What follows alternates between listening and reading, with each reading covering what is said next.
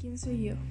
Yo balbuceé mi nombre cuando tenía solo tres años. Casi inconsciente me puse mi nombre. Puedes preguntarme, mi nombre es Lisiada Aurora. Pero prefiero que me digas Lola.